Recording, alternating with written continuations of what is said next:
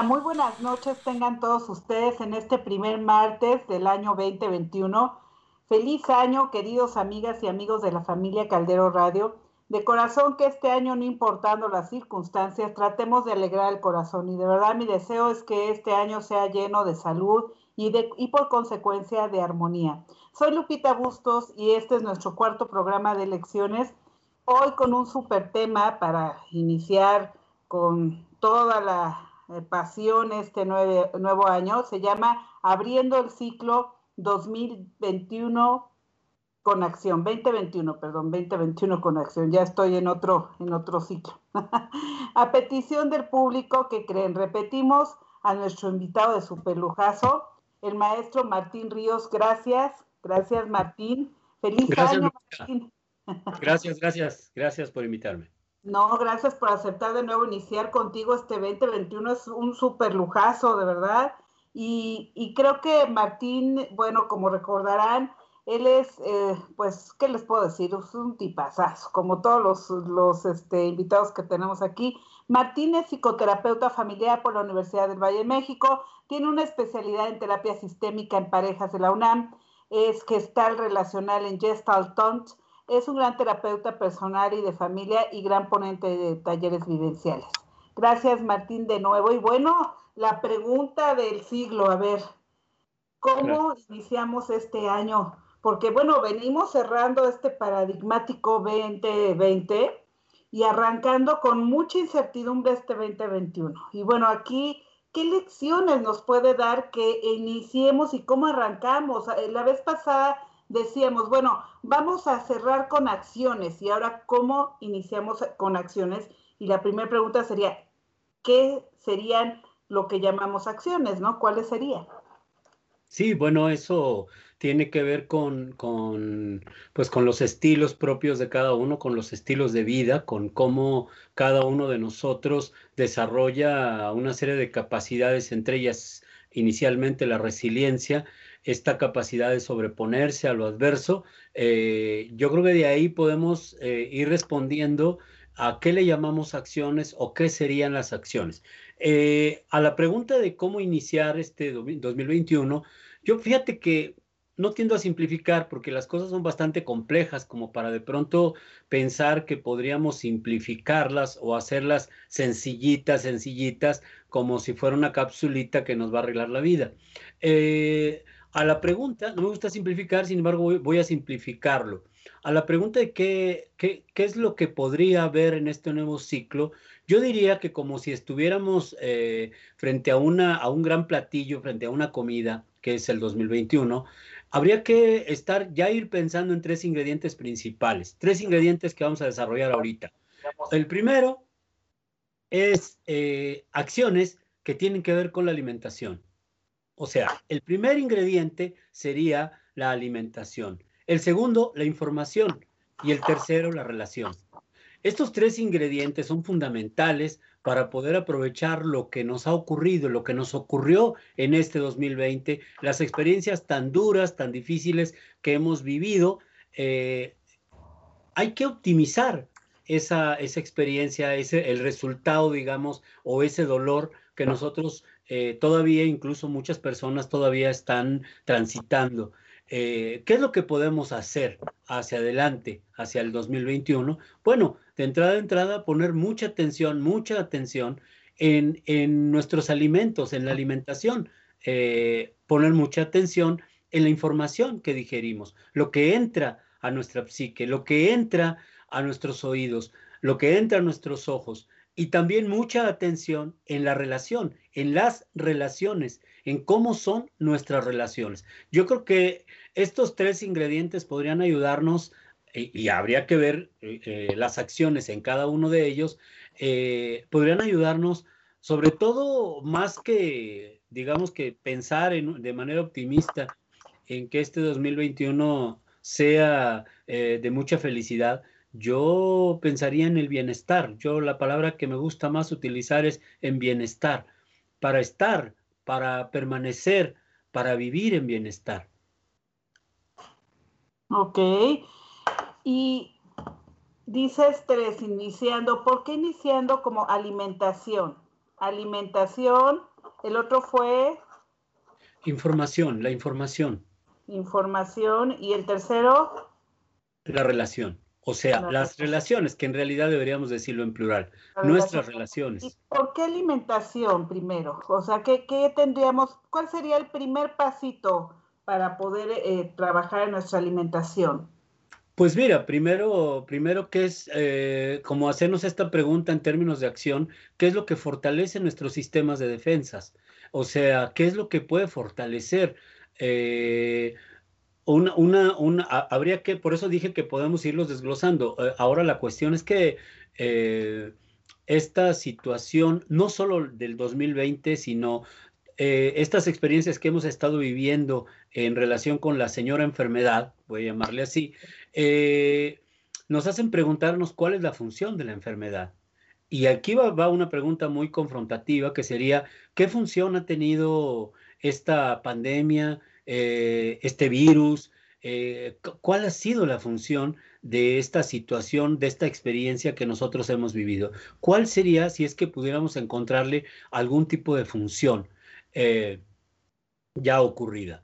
Y lo más probable es que la respuesta, después de mucho eh, discutir, tal vez, de, mucho reflexionar, lo más probable es que la respuesta sea que si algo, si en algo pudiera ser útil esto que nos está ocurriendo, es en que nos ha alertado, sobre todo nos ha alertado sobre los cuidados, ¿sí? De nuestra salud, sobre el cuidado de nuestra salud. Sobre todo eso, eh, la mayoría de las personas que han recibido este, eh, de alguna manera no solamente este tipo de virus, sino gripes, e influenza y otras enfermedades eh, que las han experimentado, este, la intensidad de, los efectos de, cualquiera de estas enfermedades tiene que ver con, los sistemas eh, de defensa que tiene la persona, es decir, con los hábitos de alimentación. Eh, se le llama personas vulnerables aquellas que tienen mucho menos sistemas de defensas, ¿no? Para contrarrestar cualquier tipo de enfermedad. Bueno, justamente eh, lo que puede ayudar o contribuir a, nutrir, a fortalecer, digamos, nuestro sistema de defensas es la alimentación. Entonces, en términos de acciones, ¿qué es lo que ayuda? Hay una metáfora muy bonita que a mí me gusta usar, que es, imagínate que las bacterias, los virus, eh, son un ejército invasor y el cuerpo es una gran muralla, un gran castillo al cual quieren entrar los invasores. Entonces, los, los lugares, eh, digamos, vulnerables son muchos. Los lugares que van a atacar son muchísimos. Entonces, eh, a veces cuidamos una parte y descuidamos la otra. Entonces, cuando cuidamos, hay mucha higiene en, nuestro, en nosotros, nos bañamos muy bien, nos cuidamos y tenemos mucha higiene eh, en, la, en la piel, por ejemplo, cuidamos nuestra piel muy bien, pero no cuidamos la parte interna de nuestro cuerpo. Entonces, consumimos cualquier cosa. Eh, empezando por la, la, grasa, por ejemplo, por el aceite, por las frituras, por la harina, por la sal, por la leche, empezando por todas estas cosas, eh, consumimos como si tuviéramos, como si fuéramos coches de agencia, como si tuviéramos cinco años, como si tuviéramos seis años, como si acabáramos de salir de la agencia, así los consumimos. Entonces, la acción que yo eh, veo que podríamos, cuando hablamos de alimentaciones, es tener como más cuidado, más atención en lo que nos puede ayudar, ¿sí? A fortalecer nuestro sistema. Claro. No, completamente de acuerdo. Y yo creo que una de las lecciones, dado este, el nombre de nuestro programa, es precisamente eso, ¿no? O sea, hemos visto que toda esta situación que está pasando, pues hay gente que resiste muy bien porque su sistema inmune está muy alto y hay gente, pues la verdad que su sistema inmune está muy comprometido y es cuando más les afecta. Creo que es una buena lección para que nosotros estemos cuidando nuestra alimentación, completamente de acuerdo. Y creo que fíjate que siempre hay algunas personas que nos dejamos al último a nosotros, a nuestra parte interna. Eh, por ahí dicen que somos lo que comemos y yo creo que sí, y también yo agregaría, y lo que pensamos y lo que sentimos también, ¿no? También hay que hacer una dieta de emociones y pensamientos, ¿no? De quitarnos el miedo, ¿no? Claro, y ahí es donde entra el, segundo ingrediente, porque eh, evidentemente las emociones son respuestas orgánicas. Las emociones no están ahí, o sea, no, no ocurren por decisión de la persona. Son respuestas que la persona, que, tenemos pues ante un estímulo dado, ya sea interno o externo. Y ese estímulo, ahí es donde entra el segundo ingrediente, que ahí es donde tendremos que poner muchísimo cuidado. El segundo ingrediente es la información.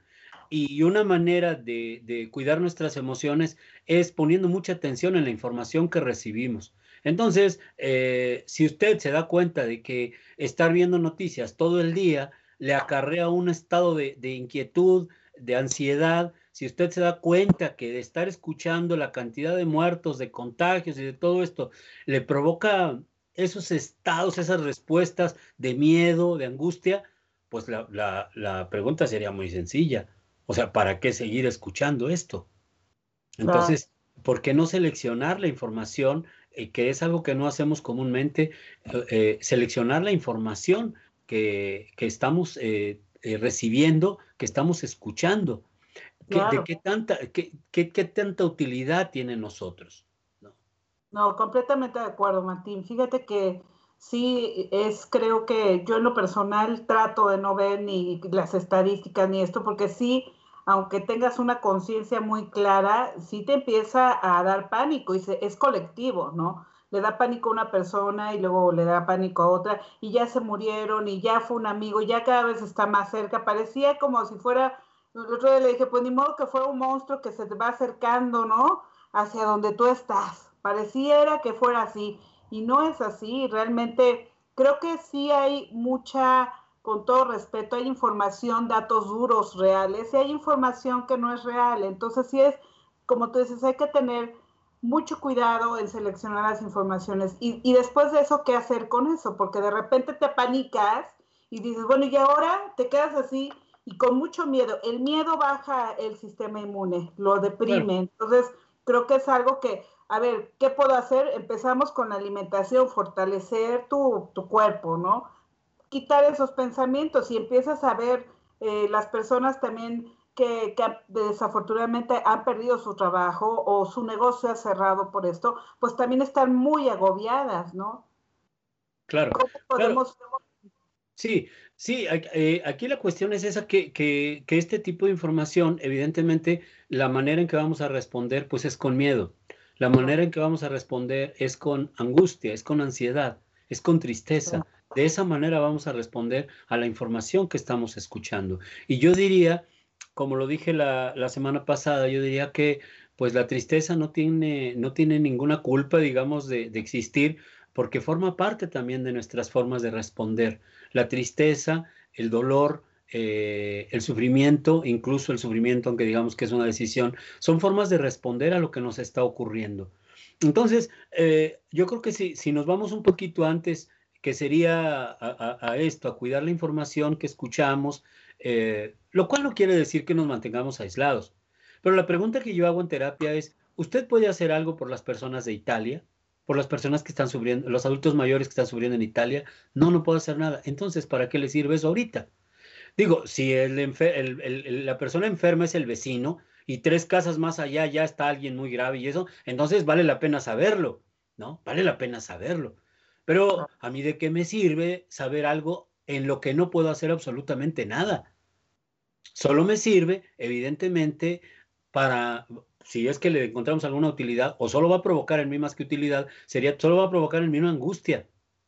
Y esa angustia, evidentemente, pues ya sabemos lo que tú dijiste, lo que va a provocar es justamente eso. Entonces, cuando hablamos de salud, no solamente hablamos de, salud física, no solamente hablamos de que una manera de fortalecer nuestra muralla física, nuestra muralla de inmunidad, no solamente este, hablamos de que una manera de hacerlo es, pues, no consumiendo, digamos, tanta sal, tanta azúcar, tanta harina y tanta leche, por ejemplo, tantos lácteos, estos cuatro elementos que, o, estos cuatro tipos de alimentos que provocan verdaderos estragos en nuestra salud.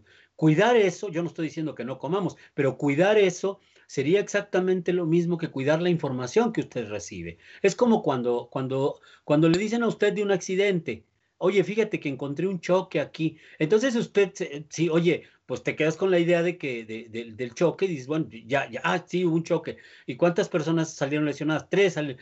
Y hasta ahí llega. Pero imagínate que alguien empezara a preguntar, oye, ¿y qué le pasó al que iba manejando? Ah, pues mira, se le encajó el volante, o sea, y que entre uno en detalles. Eso es como, ¿para qué? ¿Para qué serviría esa información si usted es tan susceptible, ¿sí? A este tipo de cosas como es esto, eh, eh, como son estas eh, noticias alarmantes que pueden tener mucho de veracidad. El problema es que usted no puede hacer absolutamente nada, porque ocurren o en otro país o ocurren o u ocurren en otras circunstancias. Entonces hay mucha gente que no ha perdido el empleo, hay gente que ya lo perdió, hay gente que está en situaciones de crisis respecto a su economía, seguramente. Y también hay gente que no está así, pero solo con escuchar, ¿sí? solo con escuchar, entra en pánico. Y ese pánico, evidentemente, va provocando conductas, eh, no les quiero llamar tóxicas, pero conductas que inciden en la salud emocional, que inciden en los alimentos. ¿Por qué? Porque la ansiedad puede provocar que comamos más. Porque la ansiedad puede provocar un falso apetito que puede hacer que comamos cualquier cosa, que nos metamos cualquier cosa a la boca. Mm. Sí, es, es como un círculo vicioso, ¿no? O sea, eh, puede, puede llegar a ser, no en todos los casos, pero cuando hay ansiedad y, hay personas que nos refugiamos en la comida y sí es cierto, muy, muy cierto eso. Mira, yo siempre a las personas que me hacen favor de pedirme un consejo, eh, sobre todo de coaching laboral, eh, y que están en estos conflictos de información, y es que escuché y a lo mejor estoy en la lista y tal, me van a correr, yo siempre les digo, así como en problemas hay que escoger sus batallas, también hay que escoger la información, porque es una batalla interna, ¿no? Te va, y si a mí, y qué va a pasar, y bueno, la loca de la casa, ¿no? La mente de Monkey Mind, dicen los tibetanos, va de liana en liana, ¿no? O sea, es un, y caos, ¿no? Y viene, refleja en tu cuerpo en algún momento. Entonces sí creo, Martín, qué valioso, ¿no? Sí es cierto, la información creo que es importante escogerla como tú dices y enriquecerla. Y entonces ahora me pregunto lo de las relaciones, ¿cómo, cómo engranamos este tercer punto que propones? Sí, el ingrediente de la, de la relación, bueno, esto que antes, antes de llegar allá, este, este, esto, este asunto de, la, de, la, de las emociones, evidentemente van a provocar, o sea, nosotros tenemos una manera de responder a, a, a eso que nos está preocupando, a eso que estamos escuchando, tenemos una manera de responder que es natural. Hace ocho días, bueno, en el programa anterior, eh, una persona hacía la pregunta de qué hacer ante una situación de mucho dolor. Y yo a lo mejor, eh, eh, a lo mejor, eh, digamos, simplifiqué demasiado la respuesta porque, porque lo que quería más que simplificarla era ilustrar que ante el dolor no hay nada que hacer. O sea, ante el dolor de una pérdida no hay absolutamente nada que hacer. Si usted está en una tristeza profunda, en un estado de angustia tal, esto obedece a lo que está usted viviendo. Esta es una respuesta. Entonces, pensar que porque una persona, eh, que es por ahí va la pregunta, pensar, que una persona que ha tenido una pérdida por fallecimiento y está sumida en dolor, eh, lo que nosotros necesitamos hacer es sacarla de ahí, eh, me parece un tanto iluso. Porque si hablamos de duelo, tendríamos que este, permitir que esa persona viva, experimente ese dolor, porque es una forma de expresar la pérdida. El duelo es una, manera de responder a la pérdida.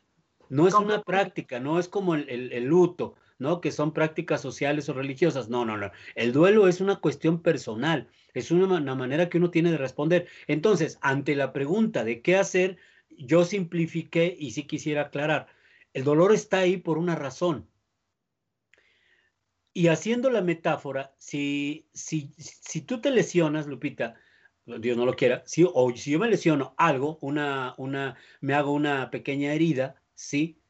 La herida sangra. Claro. Esa es una respuesta natural del cuerpo. Esa es una respuesta natural, porque hay una violencia en el cuerpo. Así responde el cuerpo. El dolor es una respuesta natural, es un sistema de alerta. Entonces es una respuesta natural. ¿Qué es lo que haces? Pues obviamente te, te proteges, te haces eso, eh, te pones a salvo, pues, y ya. ¿Para qué vas al médico? Para que te dé un antibiótico, para que quieras el antibiótico, para que no se vaya a infectar. ¿Para qué sirve la terapia cuando una persona está en dolor?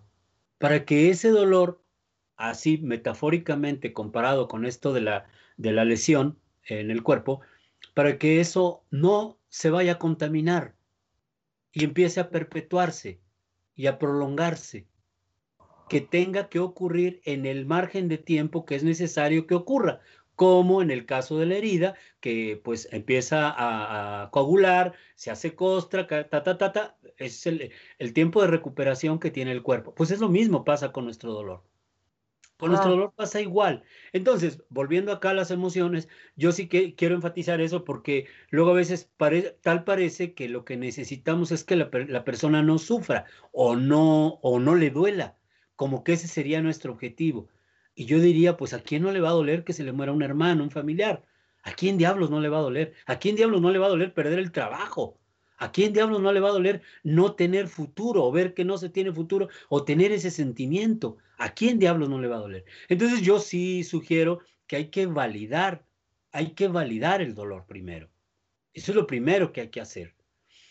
Y después tomar las medidas como ahora sí respondo a aquella pregunta, tomar las medidas para que eso no se vaya a infectar.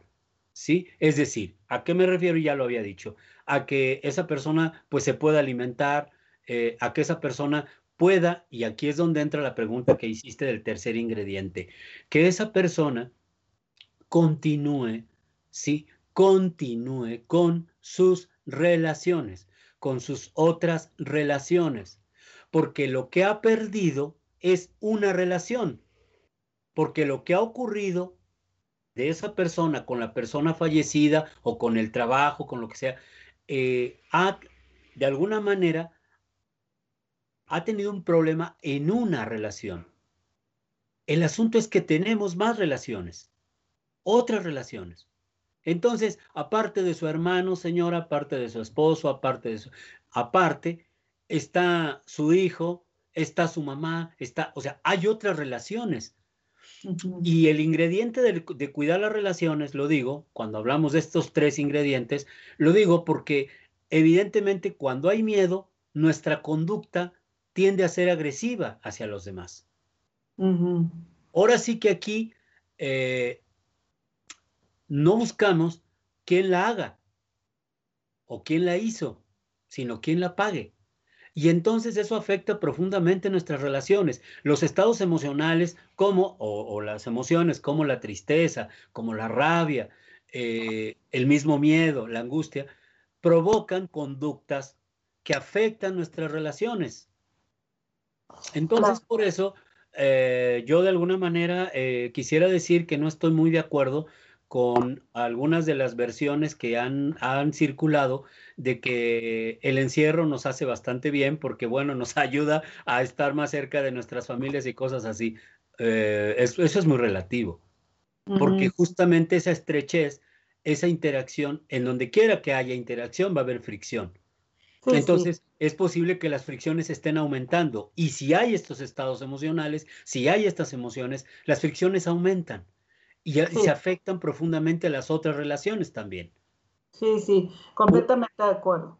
Por eso es que yo decía, estos tres ingredientes serían eh, la alimentación, en primer lugar, la alimentación, ¿sí? La información, o sea, qué dices de ti, qué cuentas de ti. No solamente son las noticias que escuchas, no solamente es lo que ves en redes, no solamente son los periódicos, también qué noticias escuchas de los otros, también qué historias se cuentan, qué historias te cuentas. ¿Qué, te estás contando cuando dices que ya se acabó, que no hay futuro y así lo dices de manera, ya no hay futuro, ya, ya?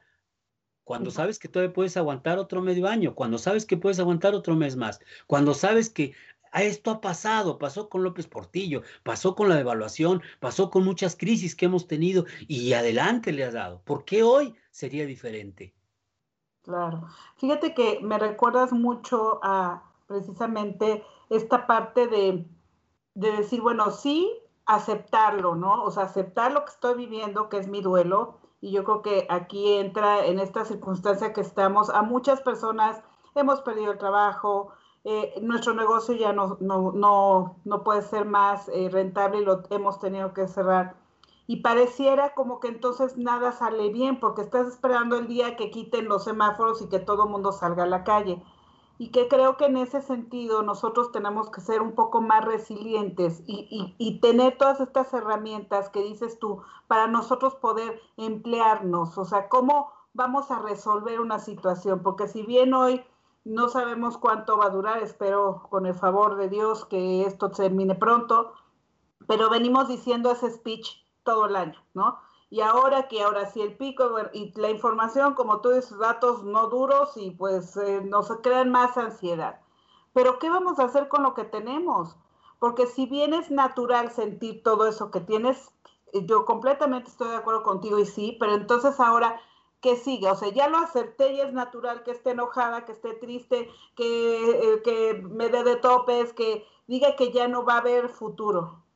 Pero entonces, ¿qué hago? Por ejemplo, yo o sea, una vez estaba así dejándome influenciar, como tú dices, con tanta, eh, que si números de muertos, que si esta colonia, que si acá, que si... De repente abro mi ventana y veo el sol precioso y los árboles verdes. Dije, hey, Dios sigue vivo, el universo sigue vivo, la madre tierra sigue viva. Y entonces todo lo demás no entra aquí, ¿no? Pero no todo el mundo está en esa frecuencia. ¿Cómo? ¿Cómo? Uh, algunos tips, Martín, porque mucha gente está enganchada, tomando personal, muy personal esto. Sí, sí, bueno, es que por eso te decía y quise, quise hacer una aclaración respecto a lo que decía yo hace ocho días, eh, porque puede ser que esté, si no normalizando, si naturalizando los hechos. Sí los quiero naturalizar porque justo yo me encanta poner el ejemplo de la casa del jabonero, ¿no? En la casa del jabonero el que no cae resbala. Claro, te metes a la casa del jabonero y te resbalas. O sea, a lo mejor no hoy, no mañana, pasado mañana. O sea, es decir, eh, quizás, quizás son altos los precios que tenemos que pagar por vivir. Sí, exacto, exacto. Si usted compra una casa bonita, barata, no la mansión que usted quiere, bueno, sus preocupaciones van a ser menores que si usted compra una mansión. o sea, si me explico, para pagar la hipoteca, todo, o sea, van a ser mayores. Sí, ajá, y tendrían que ser diferentes. O sea, tendría que ser distinto. Eh, me parece que estos procesos, eh, no digo que sean necesarios, pero yo creo que partimos desde la, desde la historia que nos contamos. Tener un ideal de cómo debería de ser la vida es más dañino que el propio virus. O sea, tener una, un ideal de que, la, eh, de que nadie debe de morirse, de que en la vida todos debemos de ser felices. Tener ese ideal buenista es bien peligroso, es bien peligroso. Entonces, si nosotros nos vamos a estadísticas, digamos, en un principio hacíamos una comparación, muere más gente atropellada en accidentes de tránsito que los que mueren por coronavirus, eso decíamos en un principio, ¿no? Entonces, pero no nos, no nos provoca tanto terror eh, un atropellamiento o, o, un accidente automovilístico como nos está provocando esto. ¿Por qué hay accidentes automovilísticos? Porque tenemos coches, porque hay atropellamientos, porque nos descuidamos, porque caminamos y nos descuidamos, porque hay tránsito, porque es una ciudad, porque estamos amontonados en muchos casos. Ese es el precio. Entonces, ante esto tú decías qué hacer. Bueno, usted, una situación que ponías muy buena que eh, ¿está usted este, a punto de perder el empleo o está usted en una crisis económica? Ajá, sí, perdóneme, no es que eh, minimice lo que le está pasando a usted. Sí, pero como decía mi abuela, peores cosas hemos pasado y peores cosas ha pasado usted. Entonces, el problema es que magnificar ese hecho lo desarma, o sea, desarma a la persona de sus capacidades, de su creatividad. Sí, claro. Y eso nos caracteriza a nosotros como mexicanos, la creatividad. O sea, y por eso insisto con lo de mi abuela, porque, o sea, y mi madre también decía, no hay que, no hay que tragar, pues chilaquiles, hay gordas duras y hay en los chiles, pues chilaquiles. Es decir, este dicho que a mí me gusta que es, eh, si del cielo te caen limones, pues aprendes a hacer limonada. Claro. Es decir, todos, todos podemos tener este tipo de situaciones que cada uno estamos viviendo. Sí, ¿qué vamos a hacer? ¿Qué nos gustaría hacer? Y esa pregunta es más, digamos, eh, eh, puede ser más, más valiosa de lo que parece. Fíjese, eh, fíjate, esta pregunta, eh, perdí el trabajo, perdí a alguien, perdí esto, perdí aquello, no hay, no veo para dónde, ¿no? Ok, ¿y qué te gustaría hacer? ¿O qué quieres hacer? ¿Qué quieres hacer? Y, la mayoría vamos a ver, pues cualquier cosa con tal de salir de esto. Ok, pues vamos a ver de ese cualquier cosa, de esa expresión, cualquier cosa, a ver qué sí funciona. Y algo va a funcionar. Por supuesto. Y fíjate Entonces, el, mejor ejemplo que te, perdón, el mejor, el mejor ejemplo que tenemos es el del 85 y ahora el del 17 con los temblores. Ese es el mejor ejemplo. Son ejemplos de lucha, son ejemplos de ¿qué hacemos? Pues agarrar piedras y a levantar, qué chingados. O sea, ni modo, lo que se pueda. No podemos pararnos a ver, pues a ver a qué horas vienen a ayudarnos. No, no, no, vamos a hacerlo. Eso nos ha caracterizado. El problema es que eso lo perdemos cuando magnificamos demasiado el hecho. Sí, Completamente de acuerdo, Martín. Y, un poco, este, para regresar, quiero mandar, nos están enviando saludos y preguntas, ah. por favor. Está muy bueno el programa, este, este, estos eh, comentarios de Martín están súper buenos porque eh, ese reto, ese challenge que haces tú ahorita, pues tienes toda la razón. Siempre, a veces nos paralizamos, ¿no? El chiste es empezar a, dar pequeños pasos para que empiece a mover la energía y salir adelante. Ahorita regresamos a esto. Tere Ordeóñez, hola Teresita, ¿cómo estás? Saludos, gracias, gracias, muchas gracias. Gerf Valle, muchos saludos, información muy enriquecedora, más programas como este. Muchas gracias. También Ernesto Benjamín Vargas Muñoz, feliz año, feliz año Ernesto, un gran fan de Caldero Radio. Eh, Lupita Toledo, saludos. Gilberto Díaz, saludos. Eh, Fabiola Morales, saludos, Fabi, qué bueno que lo estás viendo.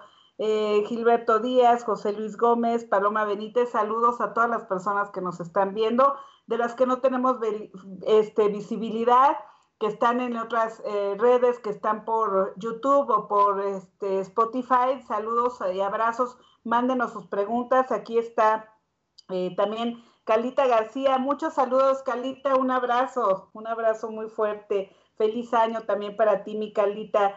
Eh, Normita Valdés, saludos desde Acapulco. Mira, desde Acapulco nos están viendo. Gracias, Normita. Muchas gracias. Háganos sus preguntas, por favor, háganos todas sus preguntas que tienen, porque realmente, ¿cómo se sienten con esto? ¿Cómo se sienten al iniciar de año? De verdad que Martín y una servidora, bueno, pues estamos aquí listos para contestar lo que, lo que ustedes nos pregunten. Asimismo, este, pues regresamos aquí un poco, entonces retomamos este tema de qué vamos a hacer. Estamos con toda esta crisis en que aparte el país y el presidente y tal y tal y tal, adicional, ¿no?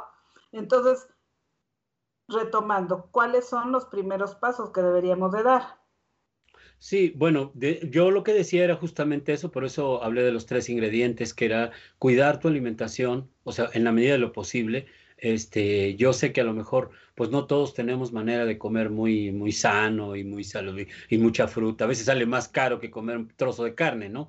En este país a veces es más barato comerse un trozo de carne que, que comer muchas verduras, ¿no? Pero yo creo que sí es importante poner atención, eh, no sé si como propósito, eh, sí como acción, eh, hay, una, hay una dinámica de carácter cognitivo que, que, usamos mucho en terapia que es hoy me propongo. Entonces tú pones en una hoja hoy me propongo, puntos suspensivos, eh, en un pizarrón o lo que tú quieras, pones hoy me propongo y entonces abajo eh, de hoy me propongo puntos suspensivos, pones lo que quieras, lo que quieras proponerte ese día, ¿no? O sea, mentar menos madres, entonces ya lo pones ahí, ¿no? Este, enojarme menos o enojarme dos veces, entonces lo pones ahí, ¿no? Eh, comer menos papitas, entonces lo pones ahí. Y, creo que esto te puede llevar a la acción. El ingrediente de cuidado, de, y, aquí hablaba de la función de, esta pandemia, de esta situación, que la función puede, haber, puede, ser, y ojalá la pudiéramos ver de ese modo, como una alerta. Su función es de alertarnos, porque los problemas de salud no son nuevos. Los problemas en nuestro país de salud no son nuevos. Y no estoy hablando de salud solamente en términos de alimentación, sino de salud emocional también. Nosotros ya traíamos, como decía un personaje de, la película esta de Canoa, decía, nosotros ya traíamos sosto desde antes. Es decir, nosotros ya traíamos susto desde antes. Eh, nosotros ya traíamos problemas fuertes dentro de la familia en la pareja, nosotros ya, esto, ¿qué es lo que viene a hacer? Alertarnos. Por eso yo, y, este, de alguna manera sugiero que le encontremos una función a este, a esta situación que nos está, por la que estamos transitando, una función. Y a partir de esa función, entonces, poder meter estos ingredientes que son mayor cuidado, que tal vez eso es lo que nos viene a alertar. Cuiden más su alimentación, cuiden más eh, lo que tú decías, pues a lo mejor los pensamientos es un poco más complicado, eh, pero por lo menos, eh, por lo menos cuidar lo que comes podría ser menos complicado en términos de acción por lo menos eh, eh, tomar un vaso con agua o, tomar avena en la mañana, podría ser, ah, después ya le entra usted a sus quesadillas y a sus pambazos, pero primero, eh, tomar algo así podría empezar a ayudar, ¿sí? De alguna manera a fortalecer el sistema, en, en el caso de defensa de nuestro cuerpo. Eso es lo que yo diría y en términos de acción, cuando hablamos de la información, hablamos de las historias que nos contamos. ¿Qué historia nos contamos? ¿Qué es lo que perdemos cuando ganamos? ¿Y qué ganamos cuando perdemos? Me refiero a lo que decimos de nosotros. Porque a veces esos, esos relatos catastrofistas no hacen más que eh, provocar esto de la profecía autocumplida. Lo que tú decías, eh, que mucha gente lo ha vivido, eh, me pasa esto, luego se muere alguien y luego me pasa esto otro y luego me pasa esto otro y la gente va asociando, vamos asociando todo como si fuera una especie de efecto dominó, ¿sí? Como, y como, como si esto fuera realmente una cuestión karmática o una cuestión de casualidad. Y yo diría, pues no necesariamente. Si hablamos de efecto dominó y usted responde con tristeza, evidentemente, con tristeza a una, a una pérdida, evidentemente esto va a provocar que coma menos. Y si usted come menos, evidentemente va a empezar a tener problemas de salud. Y si usted tiene problemas de salud, entonces evidentemente no va a salir. Y si usted no sale, evidentemente se va a entristecer más. Y si usted se entristece más, va a comer menos. Y entonces estamos hablando de un efecto dominó. Por eso es tan importante que, como, como, como lo decía hace un momento, sería tan importante, eh, aún en ese dolor, cultivar nuestras relaciones. O sea, no descuidar esa parte de nuestras relaciones. Y miren que yo no soy muy religioso, no soy muy religioso, pero sí acentuaría mucho el asunto de la fe a lo que ustedes crean, a lo que ustedes crean, o sea, a lo que ustedes encomienden. Pero sí es bien importante no descuidar esa relación con algo divino. No, o sea, ojo, no solo la relación con la suegra o el suegro que tanto trabajo cuesta, sino la relación sí con los demás, hasta con los cuñados, con los cuidar. ¿Qué es cuidar? No es volverse bueno, ¿eh? no ser un monje tibetano y andar quedando bien con todos. No, no, eso no me refiero. Me refiero a empezar a cultivar estas relaciones, poner atención en esas relaciones. Porque muchos de los pendientes que tenemos ante la pérdida de una persona, ante el fallecimiento de una persona, tienen que ver con lo que no hicimos, tienen que ver con lo, que no le dijimos y tienen que ver con el descuido que tuvimos en esa relación. Caramba, si ya nos pasó eso, ¿por qué nos tiene que seguir pasando? Sí. Eh, y mira, qué bueno que comentas esto. Eh, Tere Ordóñez nos dice, muy cierto lo que dice, totalmente de acuerdo. Y Normita Valdés nos dice, nos hace una pregunta ahorita que estás hablando del duelo. ¿Qué técnica nos recomiendas eh, para no sufrir del dolor al perder un ser querido? Es que, oh, fíjate, ahí está la, situación. Este, bueno, técnicas hay un montón. Eh, yo, le, yo le voy a dar una ahorita. Eh, el, el, asunto es que ahí está justo lo que decía hace un rato. ¿Qué técnica me das para no sentir el dolor ante el fallecimiento de un ser querido? ¿No? Esa es la pregunta. Sí. sí. Ahora, perdón que lo regrese con una pregunta. ¿Neta que no quiere usted sufrir? ¿Neta que no quiere sentir usted dolor? Porque la persona fallecida lo vale. La relación que usted acaba de perder, o la persona que acaba de fallecer, lo vale. Es decir, usted está respondiendo con dolor, porque ya no va a ver a esa persona es sumamente triste, pero así es. Entonces, a ver, a ver, vamos por partes. La primera respuesta ante un golpe que usted se da en el codo, en la rodilla, es el dolor. Después ya va al médico y ya lo anestesian y ya todo. Pero la primera respuesta es el dolor. Si usted me dice esto de para no sufrir, mi pregunta sería esa, yo lo hago constantemente en terapia. Y, fíjese que me alejo mucho del término aceptación. No me gusta mucho porque nos induce a otro tipo de, enfoques eh, terapéuticos, ¿no? Pero eh, no me gusta la palabra aceptar, pero sí aplica. O sea, y yo lo, yo lo que utilizo en lugar de la palabra aceptar el dolor, comprender el dolor. No puede usted comprender el dolor si no lo vive. O sea, lo que usted está viviendo es natural ante la pérdida. Hay una pérdida. Usted, a usted le duele. Ah, ojo, porque hay que diferenciar entre dolor y sufrimiento. El, dolor es una respuesta orgánica también, emocional, y el sufrimiento es una cuestión psíquica. Entonces, ojo, usted responde con dolor.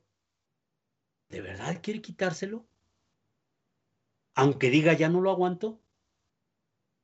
O lo que usted está diciendo es, quiero sentirlo, pero cuando vaya a trabajar, ahí ya no quiero sentirlo. Pero cuando haga esto otro, o lo que dicen las mamás, sí quiero sentirlo, pero frente a mis hijos no. O frente a alguien no lo quiero sentir. Eso es lo que quiere usted decir. Más bien manejar la expresión de su dolor. Hay que responder a esto, porque si no responde uno a esto, entonces la técnica vale para dos cosas. ¿Sí? Bueno, en el caso del, sufrimiento, más que técnica, es una práctica que recomendamos terapéuticamente y la voy a decir, no es, no es por simplificarla, pero la voy a decir ante la pregunta.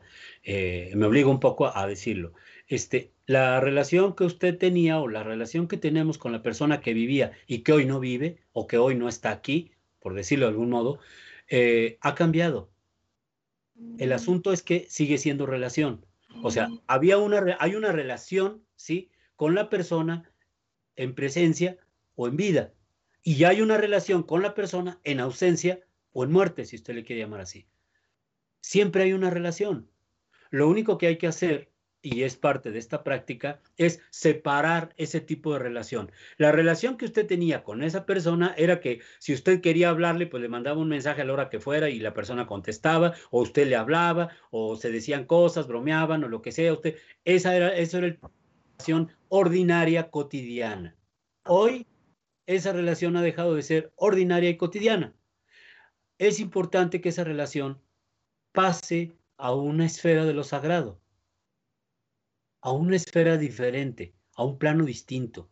Entonces, mi recomendación como práctica es que usted coloque a esa persona una fotografía, si usted es creyente, una veladora o, un objeto de esa persona en algún lugar, llámese altar o aunque no sea altar, que usted coloque esas cosas que lo remiten, que lo relacionan con esa persona en algún lugar y usted asigne, se asigne, se discipline y regale una parte de su tiempo del día, una parte, una parte, desde una hora hasta tres, cuatro, lo que usted quiera, o cinco minutos si quiere, que asigne una parte para esa relación y después vaya a las demás relaciones, a lo que usted tiene que hacer y después vuelva. Si usted asigna, digamos, una hora, digamos, es un ejemplo, ¿no? Que usted asigne una hora de estar con mi hermano, si es que fuese mi hermano, entonces una hora para estar con, de 10 a 11 estoy con mi hermano, así que no estén fregando. Yo de, de 10 a 11 estoy con mi hermano y chillo, pero lo, todo lo que dé. Y veo fotos y oigo música y,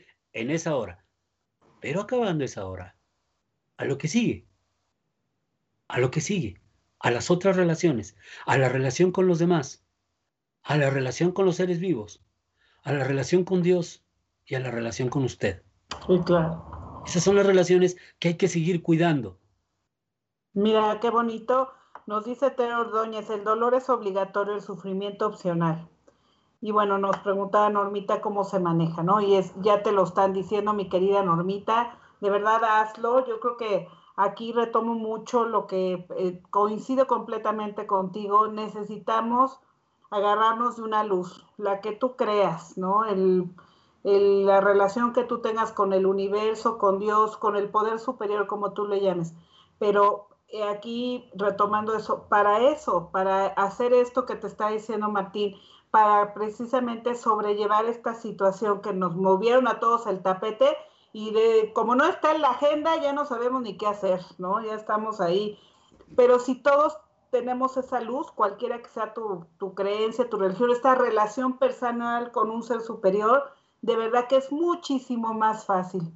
porque entonces hay cosas que no están en nosotros, de verdad hay cosas que no podemos solos, sí necesitamos una fuerza superior y creo que eso está padrísimo hacerlo, ¿no? Que esa fuerza superior realmente eh, esté, ¿no? Nos eh, está saludando también, muchas gracias, nos dice Norma Valdés, nos saluda Ofelia Blanco, nos saludan algunas otras personas que se acaban de, unir y de verdad eh, creo que aquí me gustaría retomar un poquito esta relación que nosotros tenemos con las demás personas. Cuidar nuestras relaciones creo que es un punto importante. Valorar a las personas que siempre están con nosotros y valorar a las personas que que realmente a lo mejor nosotros ni siquiera les tenemos un mínimo de respeto. Y creo que eso es algo importante. Valorar a tu familia, a tus hijos. Estaba hoy platicando con una eh, compañera de trabajo y me decía, es que hoy he tenido, gracias a esto, he tenido la oportunidad de conocer a mi hija. ¡Wow! O sea, porque no la conocía. Estoy todo el tiempo en el trabajo, estoy mega ocupada en el trabajo y es hoy la oportunidad que tengo de conocerla. Yo creo que eso es muy valioso. Son de las lecciones que dices, qué padre, porque no todo ha sido grave, no todo ha sido mal. Hay que ver qué cosas hemos podido lograr dentro de esta circunstancia, ¿no? Que, ¿Y qué vamos a hacer para el próximo año? Que aquí nos quedan nueve minutitos y que la verdad a mí se me gustaría, para este año, ya no es próximo, perdón, ya es este año, ¿qué podemos hacer? ¿Cómo podemos reescribir nuestra historia? ¿Cómo podemos empezar a, dar esos saltos, pequeños saltos, eh, pequeños pasitos, pero que sí pueden marcar el que, ok, no tengo trabajo, pero eh, soy bueno para hacer manualidades y a lo mejor hoy invento unos nuevos cubrebocas, ¿no? Como hay muchos diseños mexicanos que ya están saliendo al mercado. Oye, no tengo esto, pero me pongo a hacer comida para surtir y gente mayor, en colonias de gente mayor, pues lo llevo y pues les ah, salvo la vida. Entonces yo creo que hay muchas cosas que se pueden hacer. Sí, mira, yo creo que otra vez con la simplificación, si las preguntas son tan concretas, pues las respuestas también pueden ser, pueden ser muy concretas. Y esto se relaciona con la técnica que, que, que, yo lo, que yo le dije que más que técnica era una práctica eh, e, en esta ritualización de su relación con la persona que no está. Eh, también es importante, y si usted, eh, también es importante lo que voy a decir, y cuando me preguntan qué hacer en este nuevo año, en este nuevo ciclo, fíjese, fíjate, yo, lo simplifico de una manera bastante grosera, pero es, ¿qué es lo que podemos hacer en este año? Y yo digo, respirar, respirar. Y esto se relaciona con, el, el ritual que yo sugería. Este, yo creo que en la oración, yo creo que en la oración, aunque usted no sepa orar, diga lo que quiera, pero en la oración y en la relación con ese otro que ya no está, usted puede respirar. Y si respira, fíjese bien, si respira, lo que va a hacer es esto que llaman místicamente conectarse con usted. Lo peor que hacen los deportistas cuando hacen ejercicio es ponerse los malditos audífonos porque lo que menos hacen es conectarse con su cuerpo. Entonces, esto que estoy diciendo es, si usted, si, me preguntas qué es lo que hay que hacer, pues respire, por lo menos conscientemente. Empieza a respirar conscientemente. La oración, decía yo en este caso de la gente que es religiosa, puede ayudar en ello. Claro. La conversación puede ayudar. Ahora, cuando hablamos de cuidar las relaciones, de cuidar nuestras relaciones, no hablamos de sentarnos alrededor de una fogata y platicar cosas que no tenemos que platicar cuando ni siquiera sabemos platicar. No, hablamos de saber estar. A veces no es necesario decir nada. La conversación no tiene que ver estrictamente con palabras. A veces puede haber una especie de conversación, válgame el significado, puede haber una especie de conversación en silencio, a través de miradas, y no sabemos estar. Creemos que todo el tiempo tenemos que estar diciendo algo importante. Entonces, cuando hablamos de este, de este nuevo año o este nuevo ciclo, yo les decía, pues empezar a incluir nuevos ingredientes como son cuidar nuestra alimentación, cuidar la información, o sea, las historias que nos contamos, cuidar las relaciones, o sea, usar el silencio. Hay que usar el silencio, no la represión, no la contención, usar el silencio como herramienta para escuchar, usar el silencio como herramienta para escuchar un ingrediente maravilloso es, en esto de la información es lo que les decía del pensamiento crítico. Aprender a procesar la información, separar, empezar a separar, usar más la razón en ese sentido. Y luego vendría el pensamiento complejo que tendría que ver con unir todas estas dimensiones de la realidad, empezar a unirlas, empezar a comprender mejor lo que está ocurriendo. Eso creo que llevado a la acción es, nuevamente volvemos a la pregunta, ¿qué va a hacer usted? Me habla un muchacho, un jovencito que tenía yo de paciente en ese momento y que, que dijo que iba a ir a un baile con su chica y todo, y, me habló muy emocionado a las 11 de la noche que ya estaba en el baile. Y me dice, ¿pero qué crees? No sé bailar. Entonces me dice, ¿qué hago? Y entonces le contesté, le dije, no sé, yo tampoco sé bailar. ¿Qué vas a hacer? ¿Qué te gustaría hacer? ¿Ya vio? ¿Ya, ya viste cuál es la, la respuesta que le estoy dando a esa persona que está en una crisis? Sí, puede ser que los demás también estemos en crisis. ¿Qué va a hacer? ¿Qué le gustaría hacer? Quejarnos es parte de, ¿no? Es parte de, la necesidad. ¿Y qué vamos a hacer? Y entonces viene el pensamiento creativo. Ya pasamos por el pensamiento complejo, ahora viene el pensamiento creativo, ahora viene la creatividad, ahora viene, pues a ver qué diablos hago, a ver ahora qué vendo, a ver ahora cómo le hacemos, a ver si pongo un garage, a ver si intercambio la ropa con el vecino, a ver, sí, o sea, a ver, a ver qué hago. En estado de angustia no hay creatividad. Claro, y esto aplica también para eh, las empresas, ¿no? Si las empresas hoy están pasando por crisis, es lo mismo, ¿no? ¿Qué voy a hacer? ¿No? ¿Qué tengo? ¿Qué elementos tengo? ¿No? Como este, este, dueño de Amazon que, bueno, le ha ido súper bien, pues porque está eh, utilizando la infraestructura que tiene de envío y ahorita pues se fue hasta arriba. Martín, híjole, nos falta mucho tiempo para seguir platicando, pero ya nos quedan muy poquitos minutos. Y a mí sí me gustaría, bueno, terminar de leer algunos saludos de, las personas que nos están eh, viendo y que, bueno, dan las gracias por tan, tan buenos comentarios respecto a, a, cómo manejar el duelo y la técnica. Y las personas que se han unido ahorita, pues les enviamos un fuerte saludo a Israel Durán, Jorge Esteve, Mari Carmen eh, Moreno, Jackie, eh, Fabiola Morales y Paloma Benítez. Muchísimas gracias por, por estar unidos por, por, Facebook y también a las personas que nos están uniendo, que se están unidas por las otras redes sociales que tiene Caldero Radio. Resumiendo, Martín, tomo tres puntos de qué pueden hacer y esto es basado en las lecciones de vida, en las lecciones que esto nos ha traído y que tenemos eh, las experiencias de, de, Martín, una persona como Martín, de verdad que tan valiosa. Número uno es, ¿qué puedo hacer? Empezar estos pequeños pasos desde esta semana, cuidar mi alimentación. Ya lo platicamos con la finalidad de elevar tu sistema inmune y sentirte saludable. De ahí, pues bueno, todo viene. Eh, cuidar la información, seleccionar la información escoger nuestras batallas con la información, ¿no? Yo creo que es algo bastante valioso.